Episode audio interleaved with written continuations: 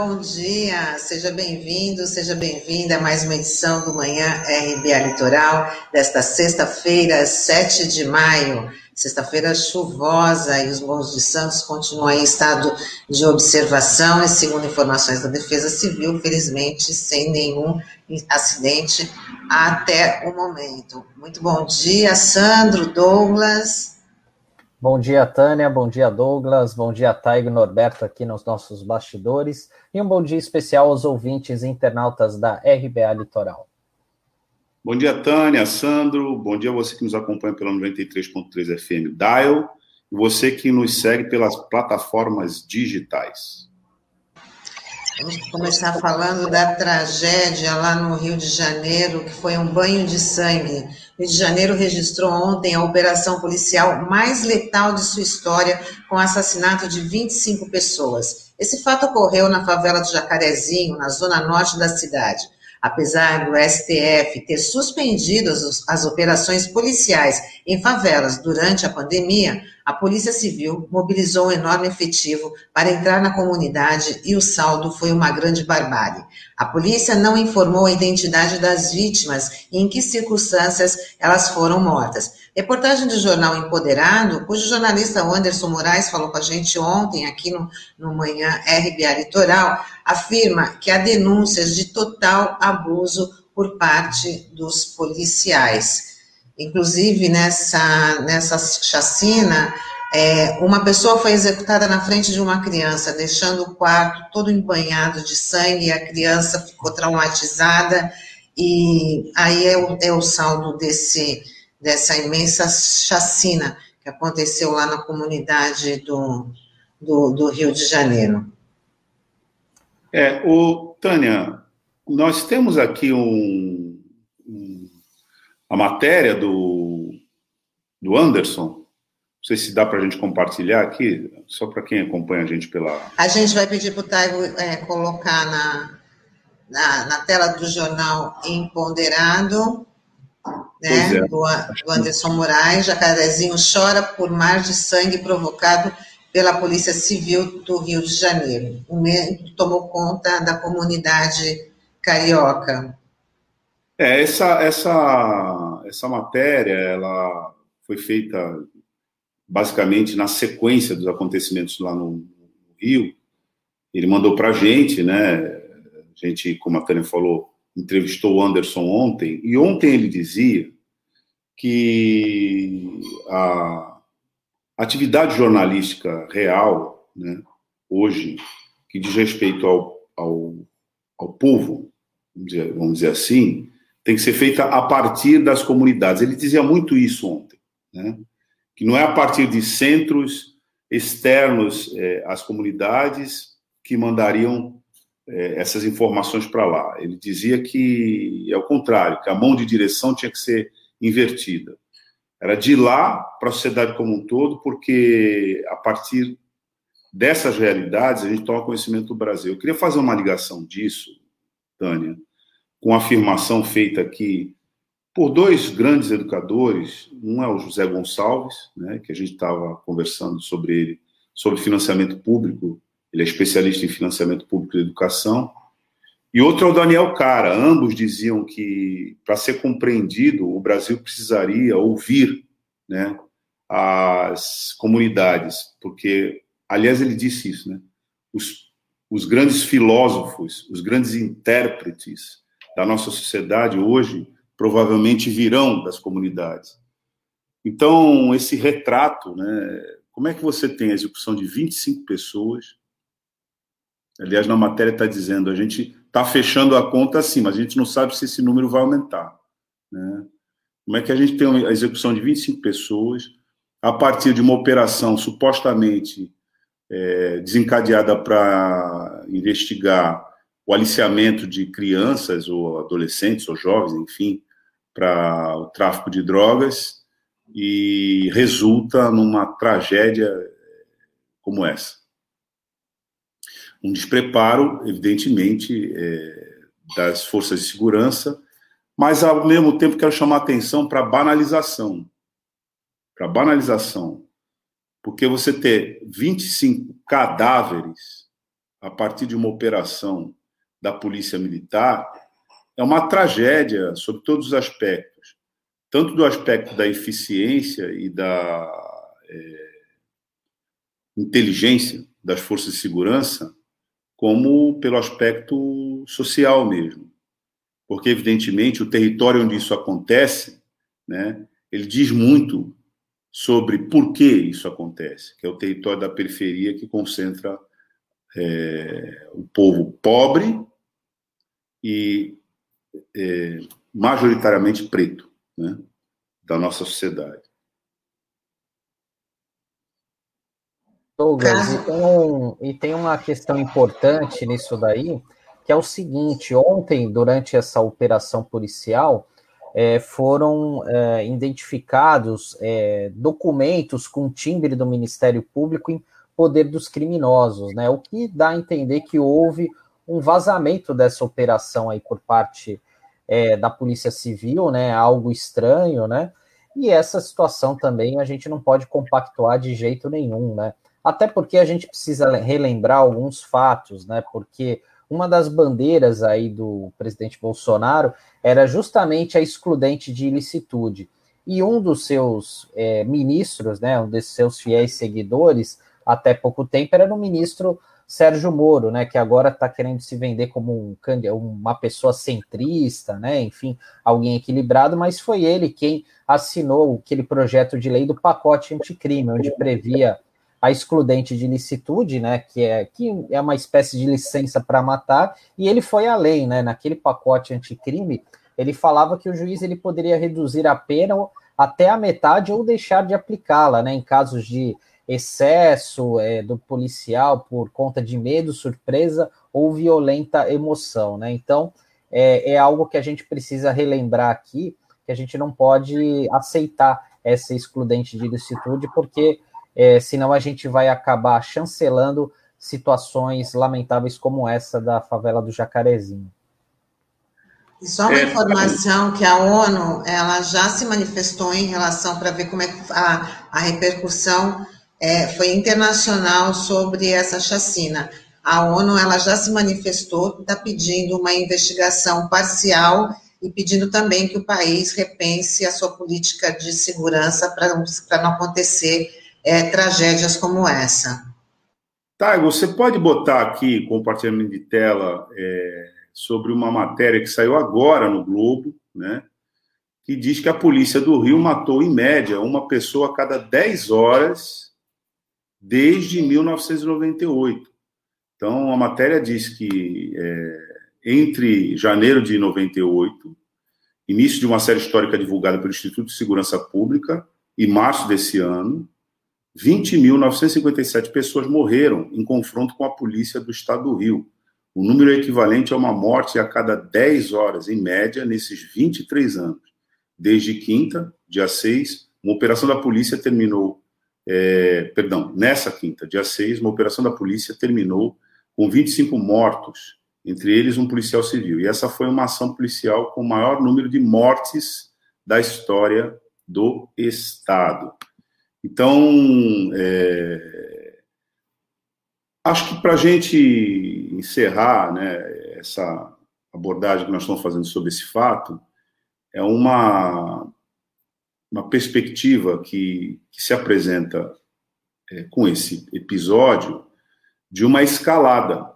Não é um fato isolado, esse número né, que dá a incidência de mortes por parte da Polícia do Rio de Janeiro é um número que se mantém, e essa, esse perfil né, contra o povo preto e pobre né, é o perfil do Estado brasileiro que muitos vêm denominando, pegando uma, um termo né, de um é, estudioso africano, Akili Mbembe, que cunhou esse termo, né, de necropolítica, é o Estado organizado para matar.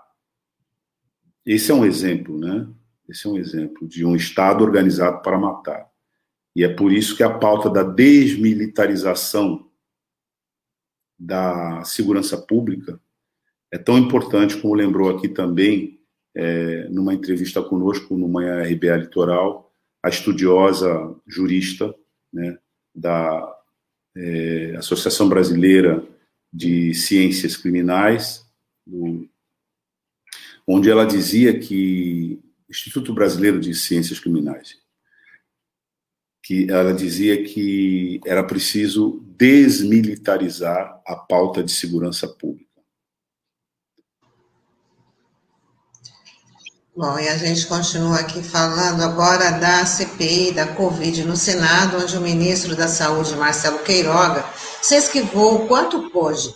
Ele evitou dar opiniões sobre a cloroquina, medicamento que o presidente insiste em defender para o tratamento da Covid-19, mas que todo mundo sabe que não tem eficácia contra a doença. Ele também se esquivou sobre as falas de Bolsonaro, que mais uma vez voltou a atacar a China. Enquanto o ministro falava que a relação com a China era boa, o Instituto Butantan anunciava que o envio de insumos para produção da Coronavac provenientes do país asiático será atrasado. Lembrando que Bolsonaro insinuou que a China teria criado o vírus da Covid como parte de uma guerra fria. Bom, aqui, né, Sandro, nós conversamos sobre isso ontem, né? Sobre a declaração desastrosa desse é, presidente e as suas possíveis consequências. Está aí. Uma consequência, né? E, e, não, é, não é uma consequência irrelevante. Se a gente vê também que, mesmo para a compra de, uma, de um outro laboratório, que é o Pfizer, a americana Pfizer, né, a gente vai pagar bem mais caro agora, por conta dos, das intermitências do governo federal, é, em nova oferta, o Ministério do, da Saúde, a Pfizer cobra um bilhão a mais pelo mesmo número de vacinas. Essa nota está lá no, no, no, Estadão de hoje. E aí eles informam que o preço é 20% maior do que no primeiro contrato de compra de 100 milhões de doses. E o Queiroga disse que o governo está aberto, está perto para de assinar um acordo com a farmacêutica americana. Interessante é que isso se dá no momento em que os próprios Estados Unidos cogitam da quebra de patente da vacina, né? Mas eu, eu penso que uma questão fundamental a analisar aqui é que a CPI da pandemia tem como fato determinado, é, claro, né, as mortes lá na Amazônia, etc. Mas a gente já está vendo que esses fatos vão se conectando com vários outros, né, Sandro e Tânia? Mas um dos, dos fatos conectados a esse, que é muito importante, é o procedimento errático e, vamos dizer assim, prejudicial ao país que o governo federal é, adotou desde o início da pandemia na sua relação com, essas, com esses laboratórios, grandes laboratórios farmacêuticos globais, que poderiam é, fornecer e que, na verdade, estão fornecendo as vacinas é, para que a gente combata a pandemia aqui no Brasil. Porque, num primeiro momento, o governo adotou uma posição simplesmente negacionista. E isso, só isso, já desarticulou todo o calendário é, para vacinação e o próprio Plano Nacional de Imunização. Só isso. Então a gente está vendo as consequências aí. A gente tinha avaliado que a CPI iria se transformar numa espécie de é, exposição permanente das vísceras do negacionismo, do bolsonarismo e de todas as inconsequências desse governo. Nos parece que é isso que está acontecendo mesmo. Né? Sim, e após a visita do secretário-geral da presidência, Onyx Lorenzoni, ao ex-ministro Eduardo Pazuello, os senadores da CPI da Covid já falam em infração sanitária e condução coercitiva do general. É que Pazuello não compareceu à CPI na data marcada sob a alegação de que teve contato com infectados pela Covid. A visita aconteceu no hotel de trânsito dos oficiais em Brasília. Quer dizer, Sim, o Pazuello fugiu. O Pazuello fugiu. E deixa cada vez mais explícito, né, Douglas? Objetivo, né? O Pazuello, até a gente conversava com o Gumercindo na segunda-feira sobre isso. Vamos usar a linguagem militar. O general está batendo em retirada, né? Agora, uma das características do poder de polícia da CPI é isso, é a condução coercitiva, a famosa condução coercitiva, utilizada ilegalmente no passado contra o Lula, mas que agora pode ser utilizada legalmente contra um general fujão. É verdade. Verdade, Douglas. Nesse caso pode, né?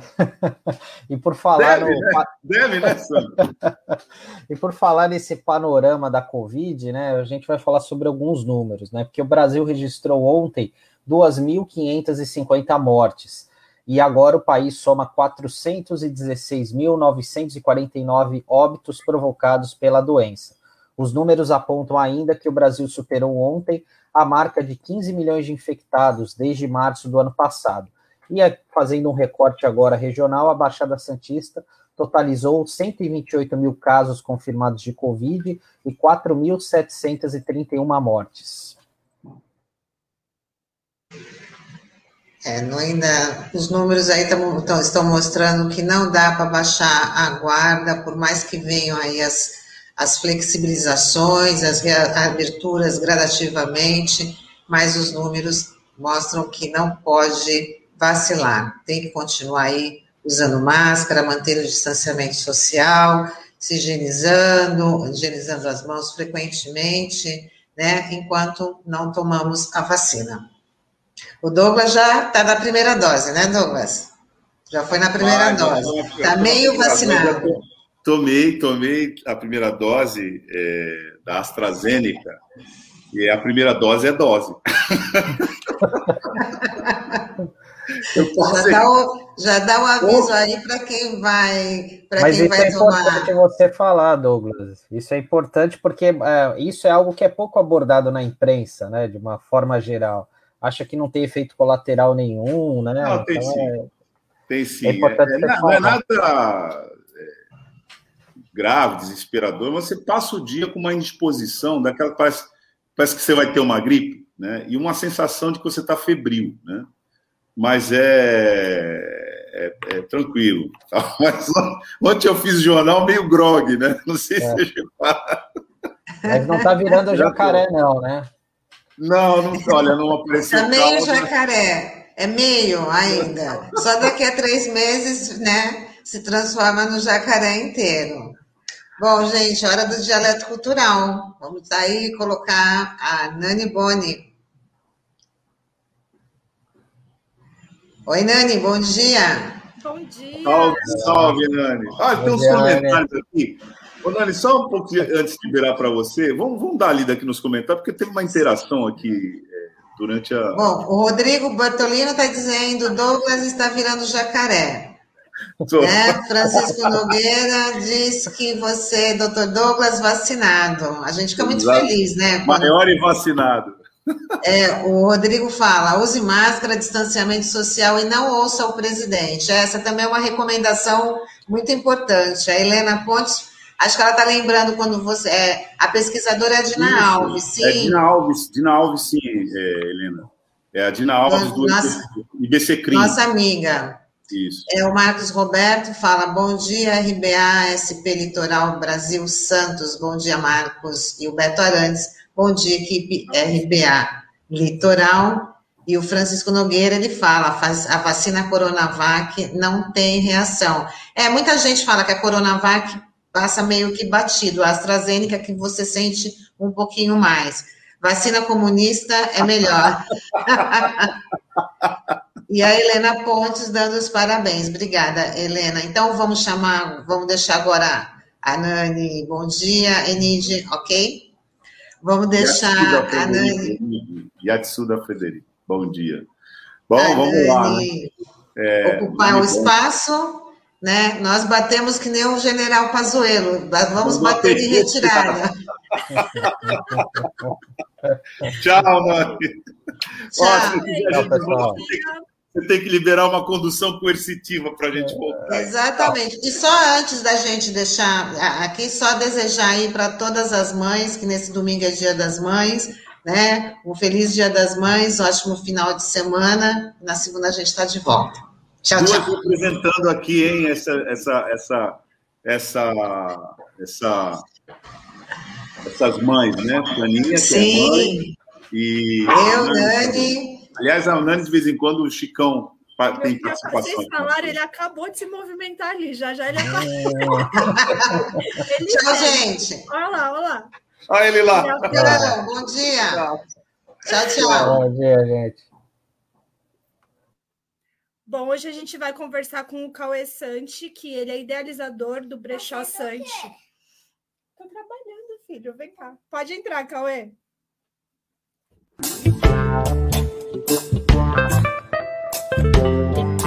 Cauê.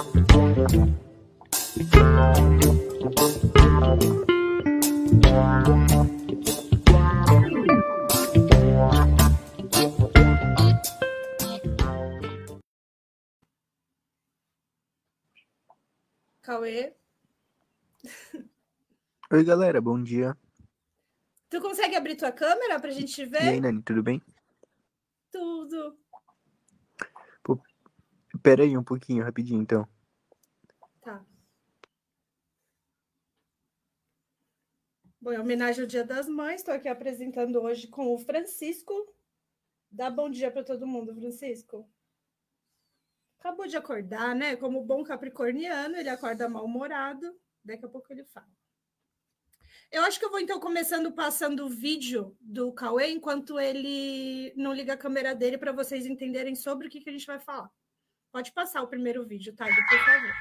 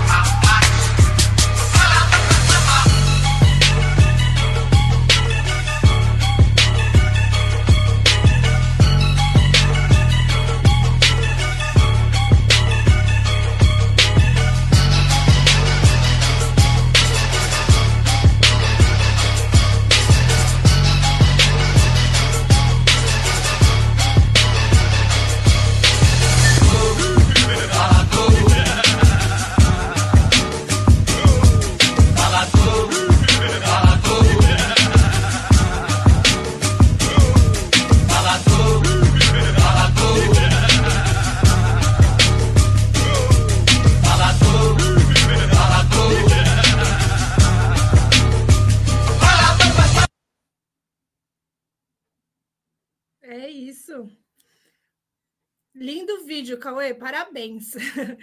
É, Cauê, começa contando para a gente. Abre o teu microfone, tá desligado. E começa uhum. contando para a gente um pouco do que, que é o brechó Sante. É Sante, né? Tô falando certo? Isso, é Sante. E quanto tempo ele existe? Conta para a gente um pouco, por favor. Então, é, eu trabalhava, né?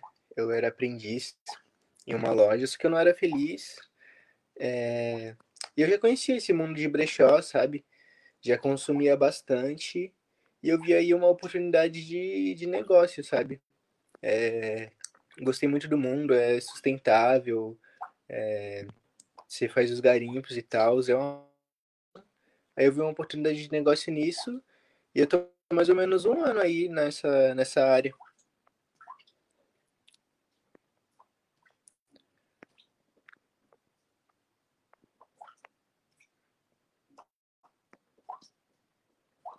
Meu microfone estava mudo.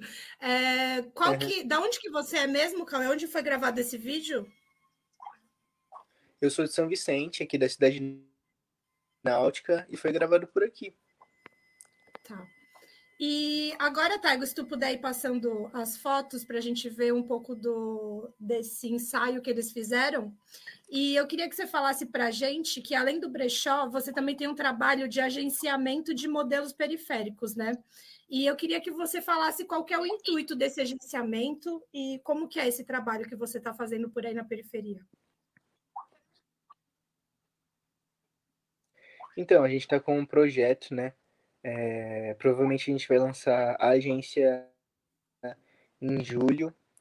E a ideia surgiu de que, tipo, a moda, é, essa parada de ser modelo só vem para pessoas que têm outra condição de vida, sabe? É muito difícil você vir de periferia e ser modelo, porque tudo envolve dinheiro para fazer os castings, para ter aula, para para tudo, sabe? As roupas, tipo, tem desfiles que você paga para pagar e para desfilar e tal.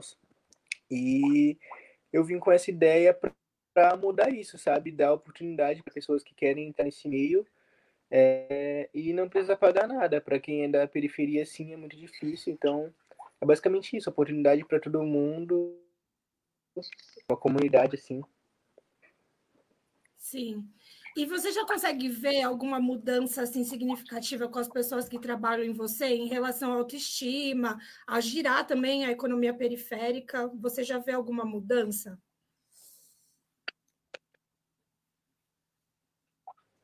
Com certeza, várias pessoas já me deram feedback de que não tinham autoestima assim para tirar foto. Até eu nem gostava tanto. É, a gente não se vê muito nesse meio, sabe? Tipo, a gente tem tanta vivência nisso, não tem tantas referências. E é isso que a gente busca, sabe? É aumentar a autoestima de todo mundo, mostrar que, que saindo da quebrada dá para ser grande, dá para sonhar muito ainda. O Cal, eu queria que você falasse um pouquinho agora de moda para gente, né? Que muito da moda reproduzida e que hoje em dia é chamada de hype, né? Ela é vinda da moda periférica. E qual que é a importância da moda como expressão da periferia para você?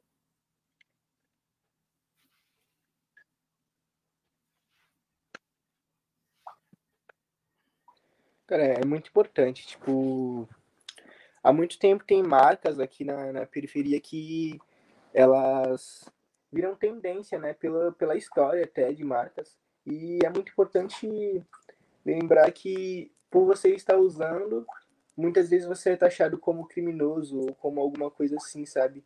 E é importante saber que não é assim. Tipo, quando você vê um playboy de outro bairro, sei lá, do, do Gonzaga, de um bairro mais, mais rico assim, ele é passado como, como uma imagem bonita hoje em dia. Agora, você vê alguém de quebrada, alguém preto usando, é, ele é abordado pelo policial. A gente tem que ver que também não é assim. Tem um lado bom do hype da periferia crescer e tal, mas também tem esse lado que a gente tem que aprender a ver que não é assim, sabe? Tipo, é só roupa, é só moda, é o jeito de se vestir e é uma arte muito importante. Taigo, coloca pra gente aquele segundo vídeo, por favor.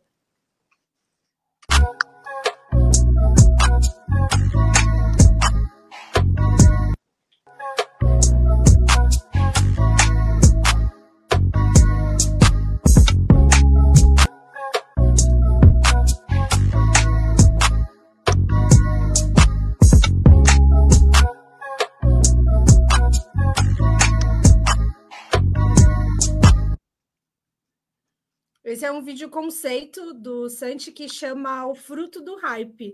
Eu queria que você falasse para a gente primeiro, com as suas palavras, o que, que é hype, que muita gente desconhece essa palavra, e como que são esses vídeos, como vocês criam esse conceito para a criação desses vídeos?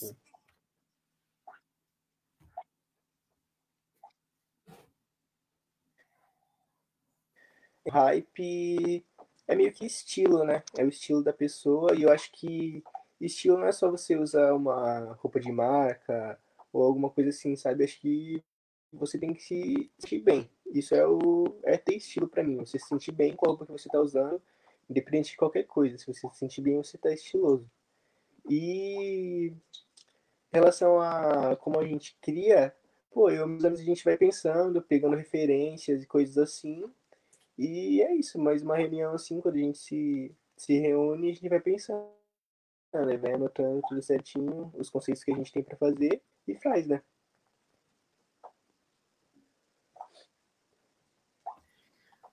O Santi, o brechó, ele além de incentivar a economia periférica, também tem um forte apelo na questão do desperdício e de poluição que são provenientes do mercado da moda, né? Eu queria que você falasse um pouco sobre isso, qual que é a sua visão sobre isso e se esse foi um dos motivos de, de encadear essa atuação do brechó.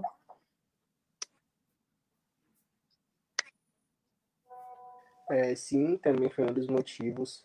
A sustentabilidade e o brechó andam lado a lado, né? É, você vê essas roupas de fast fashion, elas têm durabilidade, sabe? Dando tipo dois anos de lavagem e tal. E já descarta ela. Isso fez um mal bem grande pro meio ambiente. Tipo, um jeans. Um jeans demora muitos e muitos anos para se deteriorar. E às vezes a roupa tá em bom estado e eu consigo vender de boa, sabe? É, muitas coisas do brechó que eu pego estão novas. Muita gente tem preconceito também com o brechó e eu acho isso uma bobagem, sabe? É, se você for ver sobre o vintage, estudar sobre o brechó, tem muita coisa além da peça para agregar valor e, e essas coisas da sustentabilidade e tal, fazendo bem para o meio ambiente.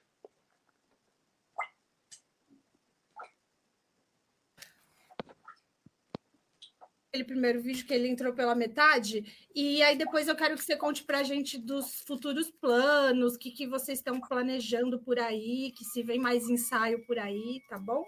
E fazer a divulgação do brechó. Passa para a gente, Taigo, por favor. Tá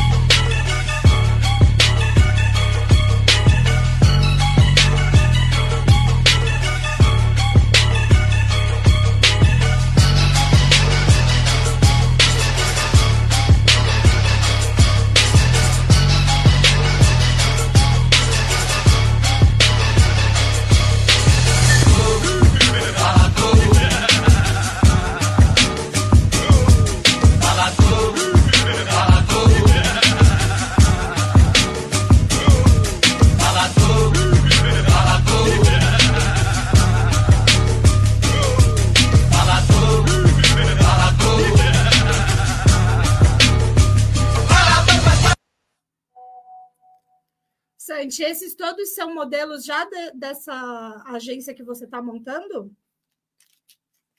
Está desligado o seu microfone.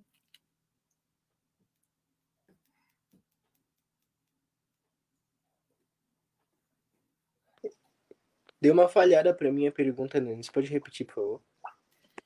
Eu perguntei se todos esses que estão nesse vídeo, aliás, parabéns, o vídeo está muito bem produzido, ideia maravilhosa, as roupas lindas, os modelos, tudo perfeito. Queria saber se todos esses, esses modelos já são do, do agenciamento que você está iniciando. E é todo mundo aí da tua quebrada? Sim, todos são. Sim. Todo mundo, todo mundo é é, do, da agência, do Picante, né? Aí dois são daqui da Cidade Náutica e dois são do, da Náutica 3. A gente sempre pega pessoas assim relativamente próximas, né, a gente para fazer. E todo mundo é de quebrada, todo mundo que tá, acho que são 22 modelos e todos são de quebrada.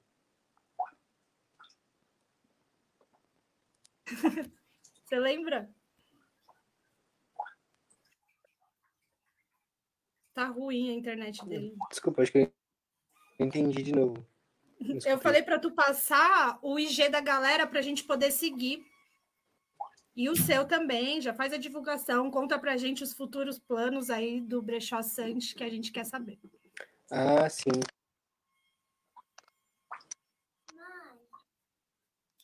Então, é, a gente tem muito envolvimento com a arte mesmo, tipo, é, fazendo música, tem compositor, várias, várias pessoas assim envolvidas com a arte. A meta é viver disso.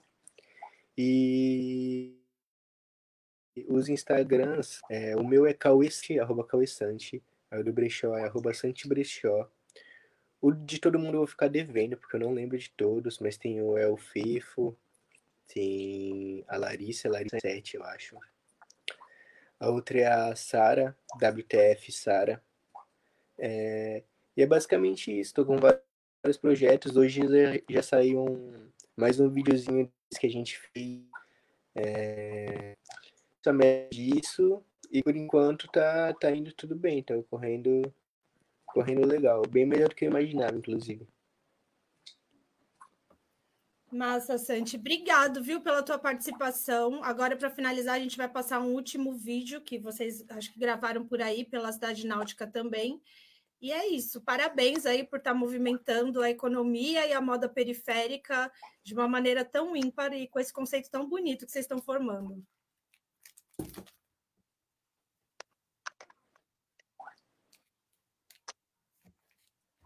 que travou. Você eu que agradeço por a oportunidade de estar falando, né? Porque é muito importante, sim, meios de comunicação. Também.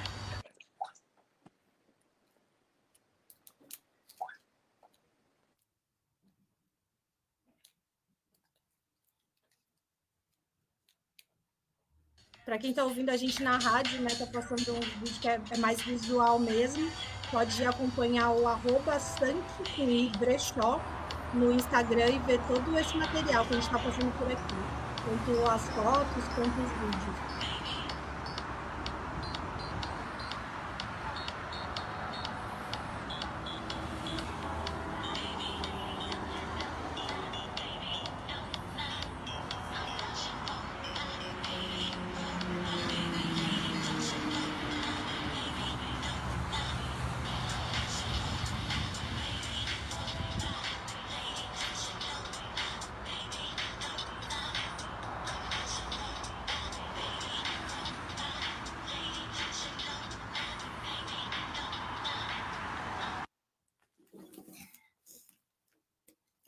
Isso. Obrigado, Sandy, pela tua participação.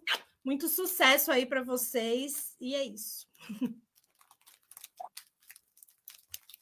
Quer bolacha, mãe? Não, obrigado. Tchau, galera. Obrigado pela oportunidade e abraço. Agora a gente vai de agenda. Estou aqui com o Francisco, que está comendo bolacha doce logo de manhã. É o ideal? Não é, mas a gente vai fazer o quê? Oferecendo para todo mundo. Pode pôr a primeira agenda para a gente, Taigo, por favor. Essa é a mostra Sunsex, tá? Só um minutinho. Esse vai acontecer do dia 17 ao 22 de maio e eu vou falar um pouco sobre ela, tá bom? É, estamos vivendo em tempos de apagamento, onde lutamos para manter algumas conquistas e continuar difundindo a cultura com foco no LGBTQI. Esse tipo de evento é importante por gerar uma sensação de pertencimento à população. Sensibilizar através da arte ainda, ainda é o melhor caminho. A Sansex, nestes anos de atuação, comprovou sua programação gera interesse em toda a população e aos integrantes deste movimento. Colabora na formação de redes de apoio com a sensibilização de pessoas heteronormativas para nossas causas e, sobretudo, com um espaço que une pessoas de todos os tipos em busca de uma sociedade mais justa e igualitária, reforçando o sentimento de pertencimento. Então, a mostra vai acontecer do dia 17 ao dia 22 de maio. E vocês podem ver pelas redes sociais do Sansex mesmo, tá bom, gente? Só lembrando que é uma realização da Cafofo Produções e Olhar Caissara, tá? Mamãe. Só um minutinho, filho. Aí agora a gente vai falar da mostra Desmaio, que está acontecendo agora, né, no mês de maio. Vai acontecer do dia 13 ao dia 16 de maio. É uma iniciativa que veio da Lei Aldir Blanc do Guarujá e ela será realizada e organizada pelo Movimento Teatral do Guarujá, com apresentações de trabalho de artistas locais as, apresentação, as apresentações ocorrerão entre os dias 13 e 16 em diversos horários no canal do YouTube do movimento, tá? Então, aí tem toda a programação que está passando para vocês, dia 16, dia 13, 14, 15 e 16. Tem teatro infantil, teatro adulto, mesa de debate, artes visuais. Quem quiser acompanhar nas redes sociais do Movimento Teatral do Guarujá, no YouTube deles, que vai passar toda a programação que vai ser gratuita. E no Facebook também. É isso? um batom. Você passou? Passei.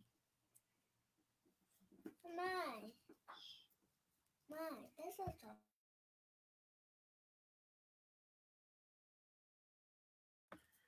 Agora essa estou aqui divulgando a live da Simone Anselmo de Dia das Mães, para você que vai passar o Dia das Mães em casa, ao sábado às 8 horas, pelo Facebook Simone Anselmo, com contribuição voluntária pelo Pix dela, tá? Para vocês que não conhecem, Simone Anselmo é uma grande cantora aqui da Baixada e ela faz todo o Dia das Mães sempre uma homenagem muito linda. É, o Pix dela é 259-839-98897. Quem quiser acompanhar pelo Facebook Simone Anselmo com C. E para quem quer presentear a sua mãe de Dia das Mães, o Danilo Chaves está fazendo um vídeo com três músicas e mensagem personalizada. Só procura ele pelas redes e pelo WhatsApp dele. O Instagram dele é Danilo underline Chaves underline e o, e o WhatsApp dele é 011 94721 1269. Mãe. Oi, filho. Essa foi a agenda cultural de hoje. Esse aqui é o Francisco, mais uma vez, que não para de me chamar. E é isso, acho que estamos encerrando já. Alguém quer entrar, falar comigo? Mãe. Mãe.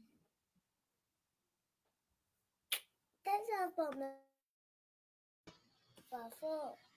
Oi, Nani, muito legal aí essas dicas que você que você passou, né? E muito interessante a entrevista com, com o Cauê, que ele é, traz aí a moda da a moda da periferia e uma coisa que é muito bacana, eu particularmente gosto muito é de brechó, né? Uso muito, eu uso muita roupa reciclada, tá tudo certo, eu acho que deveria ser assim uma coisa muito mais mais divulgada, porque você encontra muita coisa, muitas coisa legal, né, a preços acessíveis e é uma maneira, é uma questão de sustentabilidade, né, porque às vezes o que não serve para um serve para outro e você faz aí a continuidade da, da peça. Às vezes você pode dar o seu toque especial, fazendo aí a sua customização, né, bem bacana isso que você trouxe aí para os nossos ouvintes e os nossos internautas. Sim. Só queria deixar esse recado e aproveitar para falar também dessas dicas do Dia das Mães. Como é que é mesmo a questão das mensagens, Nani? A gente acho que vale a pena até a gente dar uma, uma reforçada, né? Para quem. A mensagem né, que o Danilo Chaves faz é um vídeo com três músicas e uma mensagem personalizada para sua mãe, né? Para quem ainda não sabe o que dá de presente para a mãe, é um presente único, muito especial e aí pode procurar ele no Instagram dele, no WhatsApp, que ele vai montar essa mensagem personalizada para sua mãe.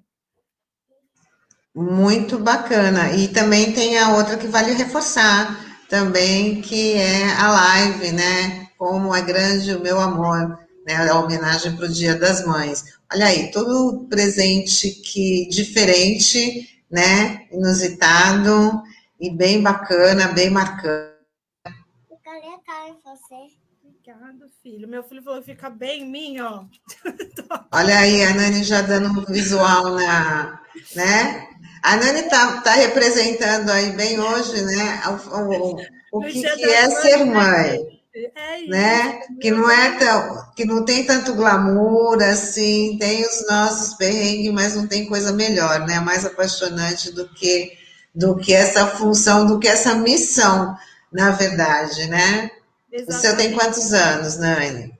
Quatro anos, o Francisco. Quatro anos tem o Francisco. Eu né? tenho uma de 27. Nossa. já estou, já estou no caminho da avó. Já quero, já estou assim, caminhando para ser vó, né? É isso. Então, queria também falar um pouquinho sobre. Eu perdi até o fio da meada aqui, que o Francisco não para de me chamar, mas sobre a questão do brechó do Santi também, uma coisa muito importante que ele está revivendo é a questão desse hype, né, que hoje em dia chamam, que é muito em cima do status, né, da roupa que você veste, do tênis que você usa, e é uma moda que hoje em dia está tá em ênfase assim, que ela veio proveniente da periferia e que antigamente ela era criminalizada. Então, hoje em dia é um hype você tá e, e tipo, ele é mais acessível para uma galera que tem grana, porque são roupas hoje em dia que são muito caras. Então, o trabalho que ele faz de, além de ter essa reciclagem do brechó, de também caçar essas roupas que têm esse estilo e esse hype e levar de uma forma acessível para a periferia, é um trabalho muito incrível. Nossa, é muito, é, é, é, muito interessante e é legal que você trouxe ele aqui para conversar com o público da RBA, para as pessoas conhecerem, porque que nem se falou, é uma, né, é um negócio, é um comércio muito pouco divulgado. Então, aqueles que têm interesse também podem chegar e procurar, procurar o Cauê para adquirir essas peças que nem você falou, ela tem, elas são caras, né? Elas são bem, são bem caras, mas depois numa segunda mão elas podem ser, né, é, acessíveis e fazer aí o quem quiser estar tá nesse estilo aí tem todas as condições. Exatamente. O que mais que temos aí para a gente reprisar nessa agenda, Nani? Então, né? Vamos... está aqui falando para a gente é, agradecer todo mundo que esteve, que ajudou, que presenciou, que compartilhou, que curtiu, comentou o Canto por Nossa Gente, que foi o evento que a gente fez no sábado passado, que a gente estava na apresentação, eu junto com o, com o Canduta e com o Olavo. Foi muito legal assim ver a receptividade de todo mundo. A gente conseguiu de doação é, em dinheiro, acho que foi R$ 2.700 que eles foram revertidos, parte em cachê e outra parte em cesta básica, que são para os artistas e músicos que estão numa situação de maior vulnerabilidade. E isso tudo está sendo articulado pelo Setaporte, né? E já está tudo organizado, sendo entregue. Quero agradecer toda a equipe, ao pessoal do Setaporte que também deu todo esse apoio para a gente. E é isso, foi muito lindo. Quem não viu pode rever aí no YouTube, no Facebook da RBA Litoral. Obrigado a todo mundo que participou. É, a solidariedade está sendo muito importante, sempre foi muito importante, né? Mas nesse momento, mais ainda, então tem que estar tá unindo aí todo mundo e o Setaporte, junto com a Fundação Setaporte, né, que é que mantém a nossa, a nossa rádio aqui no, no, no ar, né, sempre foi referência nesse tipo de trabalho, porque a Fundação Setaporte, ela assiste aí é, muitas crianças, né, muitos é, núcleos, tanto no esportivo quanto no, no aprendizagem, e, então isso a, a Fundação Setaporte é referência nesse tipo de trabalho. Então, ó, e aqui o, o Sandro está dizendo que ainda pode fazer, pode fazer doação a, tá no canto da nossa gente. Então, na quem verdade, Na verdade, já encerraram a, as doações, Tânia, mas a gente está estudando de ter uma de fazer uma nova live como essa, porque foi um sucesso e muita gente está perguntando se pode fazer doação, se, se vai ter novamente. Então, a gente está estudando essa possibilidade de fazer uma nova edição. Ah, então eu falei errado aqui. O Sandro fez uma pergunta e eu falei com uma afirmação. Não, já acabou? Já acabou. Já Mas provavelmente teremos outra. É isso, né? Se tudo der certo, vamos ter. Então, Nani, vamos se despedir aí do, do pessoal. Só voltei para porque achei bem interessante aí o que você trouxe hoje e acho que vale a pena reforçar. Tá bom? É então, desejando mais uma vez aí, feliz Dia das Mães para você e para todas as mães, né? Que tenham um domingo feliz, de alegria, dentro dessa, dessa nova realidade que a gente está, mas que não falte afeto, que não falte amor e que não falte esperança aí para todo mundo, tá? Mais uma vez, bom fim de semana. Voltamos na segunda-feira. Muito obrigada, viu? Dia das Mães para todos. É isso, faço das palavras da Tânia as minhas. Cuidem-se, gente, fiquem em casa, usem máscara, álcool gel, não escutem o presidente. Uma ótima dica essa do Chico aqui hoje. e é isso, agora vocês vão ficar com o programa do Chico Nogueira. Qual é o nome do programa, Tânia? Porto Cidade, né? Sempre debatendo aí o maior porto da América Latina, com as suas, seus desafios, né? Tentando encontrar aí as soluções. Vamos depois já passar para o programa do Chico. Então, tchau, tchau.